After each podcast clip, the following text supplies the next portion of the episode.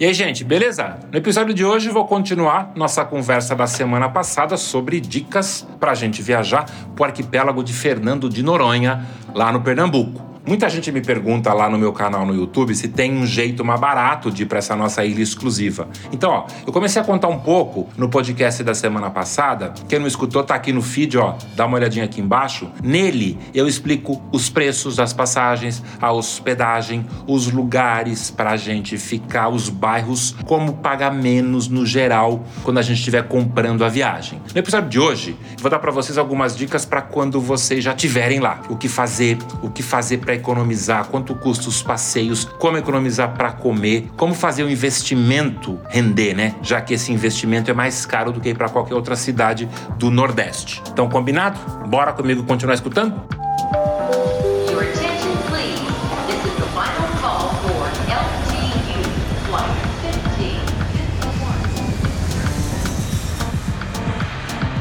Vou começar então contando para vocês o que fazer na ilha de Noronha. Bom, primeiro vamos contar um pouco a história desse lugar, né? Porque muita gente não sabe. Ela foi descoberta por Américo Vespúcio, gente, em 1503. Ficou abandonada por décadas, depois invadida por franceses e holandeses, tá? Só em 1737, para não perder o território para Portugal, os caras começaram a se mexer e construíram lá 10 fortes militares. Um deles, inclusive, é a fortaleza de Nossa Senhora dos Remédios, que é de onde a gente tem uma vista sensacional do Morro do Pico e do Morro Dois Irmãos. Agora escuta isso: de 1738 a 1942, portanto mais de 200 anos, foi uma colônia carcerária e só servia para receber presos do continente. Daí, durante a Segunda Guerra Mundial, ela foi ocupada por 3 mil soldados, tanto brasileiros quanto americanos, e funcionava meio que como uma espécie de um porta-aviões no meio do oceano.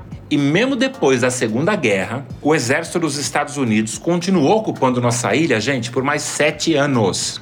E aí, durante a ditadura, já em 64 até 67, voltou a ser presídio. Só que dessa vez era mandado para lá quem? Os políticos, os presos políticos, tá? Ou seja, eu tô falando isso porque, diferente de outros destinos paradisíacos que a gente tem no Nordeste, como Jericoacoara ou Trancoso, Noronha, pessoal, nunca foi uma vila de pescadores, tá? Longe disso. Então, esta é a diferença gigante que a gente tem de Noronha para outros destinos que foram sendo povoados aos poucos e foram vilarejos virando cidades, né? Tô contando isso porque eu acho super importante quando a gente investe num destino, ainda mais esse que é um pouco mais caro, você ir para lá, mas sair dele tendo conhecido e entendido tudo que aconteceu naquele lugar. Inclusive, ó, tem várias agências locais que fazem city tour histórico lá contando tudo isso para vocês caminhando, tá? Tem uma que eu gosto que chama Atalaia Turismo. Esse city tour lá, se eu não me engano, sai por uns 100 reais por pessoa que, que nós vamos ver lá então? Primeira coisa super importante que eu sugiro é comecem pela Baía do Sancho. Baía do Sancho é o seguinte, pessoal. Lembra do ingresso do Parque Marinho que eu falei no episódio da semana passada? É aqui que a gente vai ter que começar a usar esse ingresso, tá? Porque a gente só entra na Bahia com o ingresso que custou para você 111 reais. Logo que você chegar, a vista é inacreditável, tá? Tem um morro, né? Você está em cima do morro.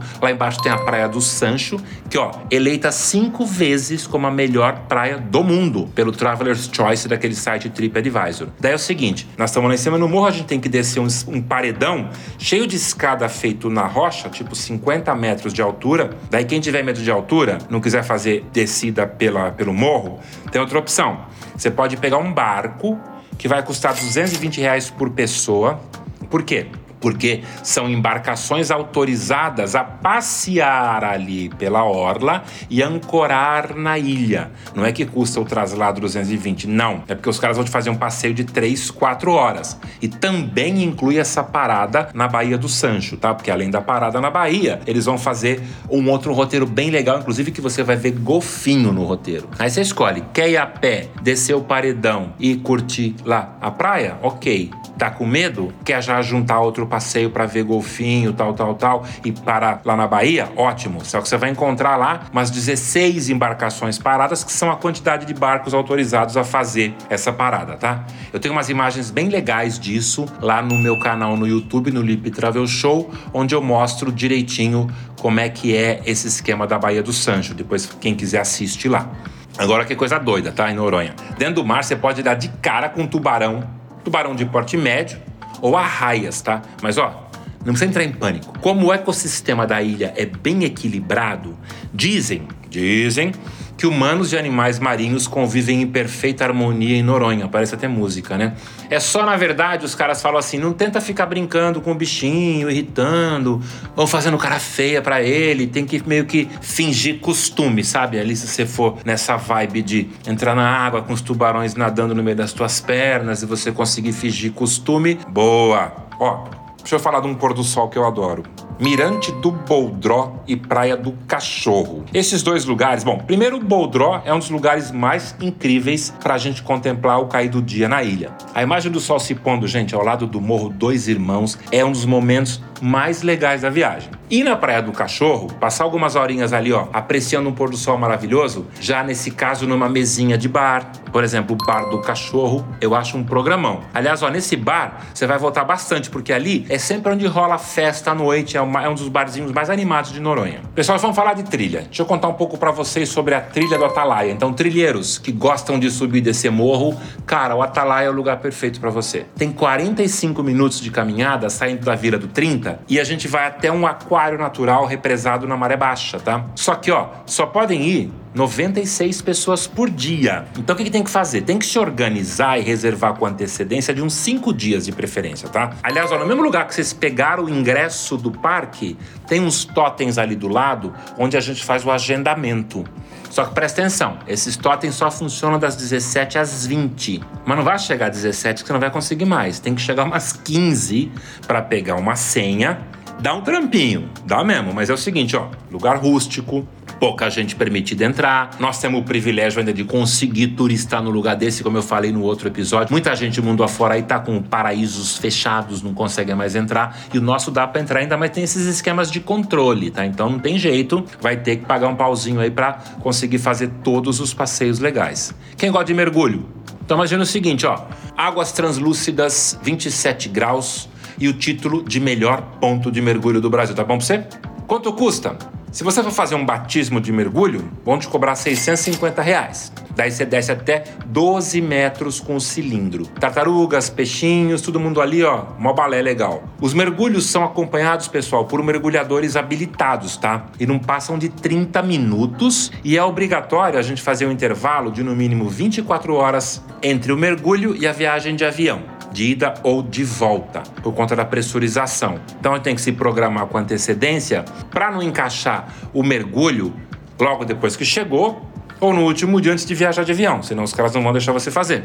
E esse batismo que eu falei que custa 650, já vai incluir nesse preço o traslado de ida e volta, o instrutor, roupa e equipamentos, tá? Agora, ó, se você for mergulhador profissional e já leva tudo lá, já for credenciado, vai custar 760 para você, tá? Um passeio de catamarã diferente que só tem em Noronha, chama passeio de catamarã nave. Pensa comigo, mergulhar sem ter que entrar na água, com todo aquele equipamento pesado com medo de colocar aquela máscara. O Nave é um barco moderno, tem 15 metros de comprimento e ele tem um fundo feito com uma lente que tem capacidade de aproximar uma imagem até 500 vezes mais do que uma máscara de mergulho. Para quê? Para a gente observar os peixinhos, os corais, as arraias, os tubarões, tudo isso sem se molhar. Então, você não quer dar um tibum, você está com medo? Esse passeio ideal para quem tem medo, ideal para famílias com crianças pequenas, com gente idosa. Então, Noronha não é essa coisa de é só para jovem aventureiro, dá para levar todo mundo. Tem passeios específicos para outro tipo de turista, depende muito da proposta, mas os caras atendem todas as propostas, tá? No meu vídeo do YouTube, episódio 2 Noronha, eu tenho um link para comprar o passeio do Nave e eu tenho as imagens lá no vídeo. Depois, se vocês quiserem dar uma olhada, fiquem à vontade. Lip Travel Show, tá? E se forem lá e gostar do canal e ainda não são meus inscritos, pô, meu, uma forcinha aqui pro Tulip, né? Se inscreve lá também. Vamos falar de comida? A gente fica numa ilha deserta, dá vontade de comer coisa gostosa, né? Sabe o que é mais gostoso em Noronha? Festival Gastronômico do Zé Maria. Lembra que eu contei da posada Zé Maria, que é uma das mais top da ilha, que o cara é super popular? Então, esse cara é um personagem, ele é realmente super conhecido na ilha. E ele resolveu fazer todas as quartas e sábado às oito e meia da noite um jantar ele abre as portas da pousada para a gente experimentar toda a comida de lá. Eles têm o arroz de jaca, eles têm a farofa de pão velho, eles têm a carne de sol, frutos do mar, peixe, camarão, massa, salada, paella, comida japonesa, peixe fresco, pescado ali pelo próprio Zé. Assim, Bifezão, montão de pratos, super pratos, pratos super criativos. Agora, se você gostou da ideia, tem que fazer a reserva antes de ir para Noronha, tá? Porque ele só faz às quartas e aos sábados às 20h30. Então, se eu tô falando para vocês irem domingo e voltar quinta, vai fazer quando a reserva? Quarta-feira, tá? Tem um link também lá no meu canal do YouTube para vocês fazerem a reserva para jantar na pousada do Zé Maria. Buraco do Galego. Quem já escutou falar desse lugar? Gente, esse é o buraco onde as fotos rendem milhões de likes. As fotos das celebridades é onde a Bruna Marquezine com o Neymar fizeram uma foto lá. E aí, ó, todo mundo foi fazer foto nesse buraco, tá? E esse buraco é o quê? É uma fenda na rocha que fica na extrema direita da Praia do Cachorro, mas é o seguinte, né? Tem mais ou menos uns dois metros e meio de diâmetro por 3 metros de profundidade, tipo um banheirão. E só fica visível quando a maré tá baixa, formando assim tipo uma piscininha natural quentinha, aliás, ó, lindíssima e super instagramável. Eu acho até que podia mudar de nome esse negócio, podia chamar tipo Canja dos Famosos, porque meu, o que tem de famoso fazendo foto ali é impressionante. Depois vocês comentam lá comigo, vocês acham de nome pro buraco? Vamos pensar. Eu sugeri esse. Tem alguém aí que quer dar algum outro nome pro buraco do galego? Que de galego não tem nada aquele buraco, hein? Ó, Capela de São Pedro é um lugar legal, hein? Que tal? Vista da Baía de Santo Antônio e do Porto. Hum? É, vocês não foram ainda. No alto da montanha, onde fica a Capela de São Pedro dos Pescadores, que é uma capela do século XIX, a gente vai ter outra daquelas vistas de perder o fôlego nessa ilha e é um dos lugares preferidos dos casaizinhos apaixonados. Aliás, ó, raras são as exceções, mas vocês sempre vão ver um dia ou outro um casamento rolando ali, porque muita gente vai ali para casar. Só que é o seguinte, vocês não vão conseguir entrar na capela. Essa capela, pessoal, tem um lance diferente. Ela só abre dia 29 de junho, que é dia de São Pedro, que é o protetor dos pescadores. Então nós vamos olhar a capela por fora só, mas ali vale pela vista, né? Se vocês derem sorte, vocês vão cruzar lá, depois vocês contam para mim com a gatinha Sardinha. Isso mesmo. Tem uma gatinha chamada Sardinha, tá? Que ela tá sempre rodando ali. Ela é meio que a mascote da ilha. Quem conseguiu falar com ela, depois me conta. Eu tive lá, não consegui ainda. Mas já, um montão de amigos meus já encontraram com a Sardinha, já fizeram foto, publicaram e tudo mais. Vamos falar agora da praia do Cacimba do Padre. Essa é a dona do cartão postal mais famoso da ilha. Aquela vista do Morro Dois Irmãos, tá? E ó, Segundo os surfistas, é o Havaí brasileiro. Eles dizem que ali tem as melhores ondas do país, com tubos rápidos e super perfeitos. Como eu não sou surfista, não sei. Só que falando nisso, não esquece que a temporada do surf é de dezembro a abril, tá? Quer fazer isso, tem que ir de dezembro a abril. Quer mergulhar, aguinha flat, sem movimento, maio a novembro. Então, surfista nunca vai encontrar mergulhador e vice-versa, porque são períodos diferentes, entendeu? E ali também rola uma coisa legal: a desova das tartarugas marinhas. Para circular por ali, gente, só com o pessoal do ICMBio, porque a gente pode, eles podem deixar a gente acompanhar a abertura dos ninhos das tartarugas marinhas, é muito top. Você não vai conseguir fazer isso em nenhum outro lugar, só se você for para Galápagos, né? E o legal é você se informar antes se tá rolando desova ou não. Tem a base do Tamar ali, né, que fica na ilha, que quando você vai ver, quando você estiver indo pro Boldró, é facinho de achar. Aí você fala, meu, vai ter desova, que dia, que horário? Já, pumba, vai lá e marca a sua. Bom, snorkeling. Mais gente vai pra ilha fazer snorkeling do que surfar tá? Para quem não mergulha, para quem não, não, não, gosta de cilindro, basta aquela mascarazinha de snorkel. Mesmo quem nunca fez, acaba testando ali, acaba gostando. E é só botar máscara e olhar debaixo d'água. Como no Sueste tem muita proteção de pedras, o mar é bem calminho e é perfeito para snorkeling. Ó, tubarões, polvos, lagostas e muitas espécies diferentes vivem ali, ó, no meio daquele montão de coral preservado. Mas como eu falei, não pode botar a mão em nada, é só para ver. E na entrada, funciona um centrinho para turistas que tem até uma lanchonete, uma lojinha. Então, é um passeio bem agradável. A gente pode alugar ali o equipamento para fazer o snorkeling, para fazer esse mergulho, não é caro. Então, gente, ó, vamos fazer a conta. No primeiro episódio, eu passei para vocês preço de passagem, montão de preço de posada, as taxas, a entrada no parque. Aí, essa semana, eu dei aqui umas dicas de uns passeios, três ou quatro passeios desses, tá? Mais alimentação, sim, Noronha é realmente um destino de luxo. É mais caro que outros destinos no Nordeste, apesar de ser super rústico, mas é chique ir para lá, mesmo sendo um destino com bem menos voos que outros, tá? Pra vocês terem uma ideia, não tem promoção de passagem aérea nem um dia do ano para lá. A estrutura hoteleira é só de pousada, não tem hotel, pousada e hospedaria, com preço mínimo de 300, chegando a 3 mil, isso mesmo durante a semana, fora de feriados e final de ano, alta temporada. Então, assim, é um destino de luxo. Só que é sonho de consumo de um montão de gente. Por quê? Porque é único, só no Brasil tem, porque é simplesmente sensacional. Só dá para explicar quando a gente chega lá. E como eu disse no começo do primeiro podcast de Noronha semana passada, meu, se esse fosse o sonho de consumo, se planeja antes, começa a se organizar, faz as contas, abusa dos financiamentos em 12 vezes sem juros, meu, e se joga. Noronha-se como diria Marquezine. Então, gente, é isso aí. Espero ter ajudado, é o que eu tinha para hoje. Quem tiver por aí ainda, ó, Obrigado por escutar esse, por escutar a semana passada, que foi o primeiro episódio sobre Noronha, terminando aqui o segundo.